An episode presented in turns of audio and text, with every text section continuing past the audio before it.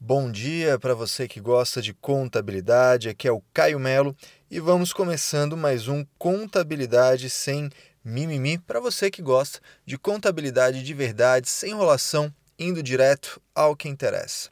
Hoje eu quero falar com você sobre a distinção entre contabilidade de construtora e contabilidade imobiliária, mais ou menos uma continuação do podcast da semana passada, em que eu falei sobre a diferença entre construtora e incorporadora. Aqui a gente está alinhando o vocabulário, a gente está entrando em alguns conceitos fundamentais para que você se sinta preparado e seguro para orientar o seu cliente, inclusive na, nas particularidades, nas nuances desse mercado, tá certo? Não existe tecnicamente um setor da contabilidade chamada contabilidade de construtora ou contabilidade imobiliária. Isso, na verdade, é uma distinção que a gente faz na prática para falar sobre um mercado que é tão especializado, tão segmentado, com tantas particularidades. É, eu vou compartilhar com você nesse cast, na verdade, um conceito que eu utilizo, tá? Um conceito que eu utilizo na prática por uma necessidade de, de diferenciar esses dois ramos, esses dois segmentos, esses dois mercados. Quando eu comecei a trabalhar na área imobiliária, tudo era chamado de contabilidade de construtora, né? ou contabilidade da construção civil. E aí, debaixo desse guarda-chuva, você tinha construtora, empreiteira, administradora de obra, incorporadora, loteadora, empresa que fazia compra e venda, tudo construção civil. Como eu gosto de todas essas áreas, para mim não tinha grande diferença. Mas o fato é que às vezes eu ia num curso, numa palestra, e a pessoa sob esse título enorme, né, contabilidade de construtoras ou contabilidade da construção civil, às vezes focava mais numa coisa, às vezes na outra. Bem, para mim tudo bem, porque eu gosto de todas essas áreas.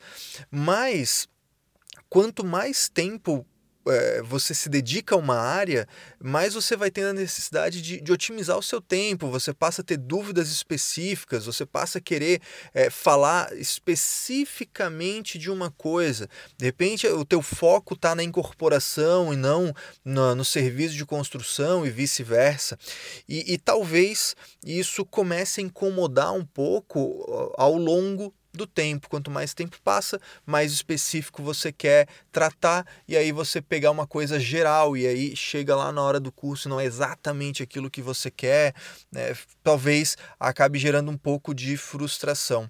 E foi isso que eu vi na prática acontecer, só que do outro lado da moeda, porque eu comecei a dar cursos, comecei a dar consultoria e cursos nessa área e, e a, o meu foco maior sempre foi a parte imobiliária, incorporadoras, loteadoras, empresas de venda.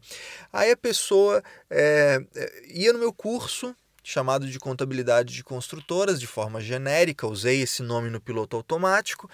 E aí a pessoa fala: pô, Caio, muito legal, gostei dos exemplos, gostei da parte prática, muito massa, só que eu queria uma coisa mais focada na empreiteira, eu queria uma coisa mais focada no serviço. E aí eu, eu percebia na pessoa uma frustração e, e, e via voltando no tempo a, a, aquele meu questionamento de quando eu ia no curso e pensava, pô, por que estão chamando disso se às vezes falam de uma coisa, às vezes falam de outra, por que, que usam tudo o mesmo nome? Foi a partir daí que eu passei na minha prática, na minha rotina profissional, a diferenciar construção civil de um lado e atividade imobiliária do outro. E eu não sei, na prática, se essa distinção é tecnicamente correta. É, realmente não sei, mas é algo que na prática eu venho usando e tem feito sentido. Eu tenho conseguido me expressar melhor e fazer o meu cliente, fazer meus alunos, fazerem as pessoas entenderem melhor do que eu estou falando. E aí, se todo mundo fica feliz, maravilha. Então, de um lado, a gente tem a contabilidade de construtoras falando dos serviços da construção civil: construção, empreitada, administração de obra, arquitetura, engenharia, terraplanagem, enfim, todos esses serviços executados, né, seja no canteiro de obra, seja na área administrativa. E do outro lado, a atividade imobiliária, a contabilidade imobiliária, pegando aí as empresas que fazem construção para venda, incorporação, loteamento, compra e venda e até mesmo o aluguel, né? O aluguel que, é, apesar de sair um pouco dessa conversa, mas também pode ser colocado aí dentro da atividade imobiliária. Cada uma dessas atividades terá o seu KNAI, terá né, o seu código KNAI, terá uma atividade econômica específica, às vezes não tem, né? inclusive é, é, é muito curioso isso.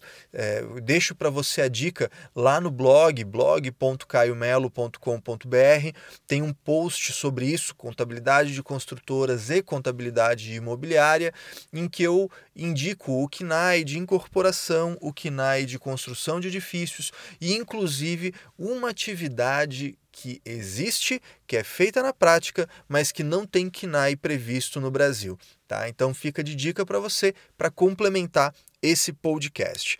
Mas Talvez você esteja se perguntando a essa altura do campeonato, né? Tá, mas e aí? Qual é a diferença delas além das próprias atividades? Com, vou elencar algumas por alto para a gente mais para frente se aprofundar sobre isso. Uma diferença muito grande é o reconhecimento contábil quanto ao, ao, momento em que você começa a reconhecer a receita. Nos serviços de construção civil, você já tem o contrato e a partir daí você reconhece a receita. Então, começou a evoluir obra, você já pode ter receita. Se você vai usar o POC, se você vai usar a entrega da obra, é uma outra conversa que tem que se ter. Mas o fato é que a partir do momento que você passa a executar, já existe a possibilidade de reconhecer receita. Já na, na, na atividade imobiliária, na contabilidade imobiliária, a, a, a receita depende de uma operação prévia, que é a venda do imóvel. Então, a receita e o custo vão aparecer no resultado não a partir da edificação. Na verdade, você pode edificar, edificar, edificar e não ter receita e custo nenhum porque você não vendeu nada, porque o estoque está todo lá parado. Então você precisa não só edificar, mas precisa vender. E a partir da venda, aí sim você vai reconhecer a receita, seja pelo POC, seja pela entrega das chaves, que, como eu disse, é uma conversa, é uma novela para um outro momento. Além disso, isso vai é, desembocar em, em, em, atividade, em normas contábeis diferentes, né? alguns CPCs, OCPCs, que são específicos de cada atividade. Outra diferença incorporação imobiliária afeta patrimônio, nenhuma outra atividade afeta. Então, se você estiver falando de contabilidade de construtoras, não há o que se falar disso. Também os registros profissionais perante CREA vai mudar, afinal de contas, uma empresa de construção precisa que tenha sócios registrados no CREA, a empresa precisa ser registrada no CREA, na incorporação, no loteamento, na compra e venda, não. Você, no máximo, precisa indicar o, o, o profissional responsável pela obra, que pode, inclusive, ser um engenheiro contratado também a tributação vai mudar. Porque pensa comigo, é, construtora pode ser do Simples Nacional, incorporadora não pode. Né? A, a tributação, o reconhecimento da receita e do lucro na atividade imobiliária, venda de imóvel, necessariamente é pelo regime de caixa. Na construção civil, empreitada, administração de obra, pode ser competência ou caixa, depende do caso. PIS e COFINS no lucro real muda também. Atividade imobiliária é não cumulativo, construção civil é cumulativo, não tem crédito de PIS e COFINS. Né? Uh, além disso, os, uh, se você for para o lucro presumido, os percentuais né, de presunção uh, no lucro real anual, o percentual das estimativas na venda de imóvel, 8 com 15, 12 com 9. Na construção civil, depende do caso, pode ser 8 com 15, 12 com 9, né? Se você for fazer uma construção, empreitada total, emprego de todo o material, se for parte do material é 32%, se for é, empreitada com concessão de serviço público, 32%, mesmo que você dê todo o material.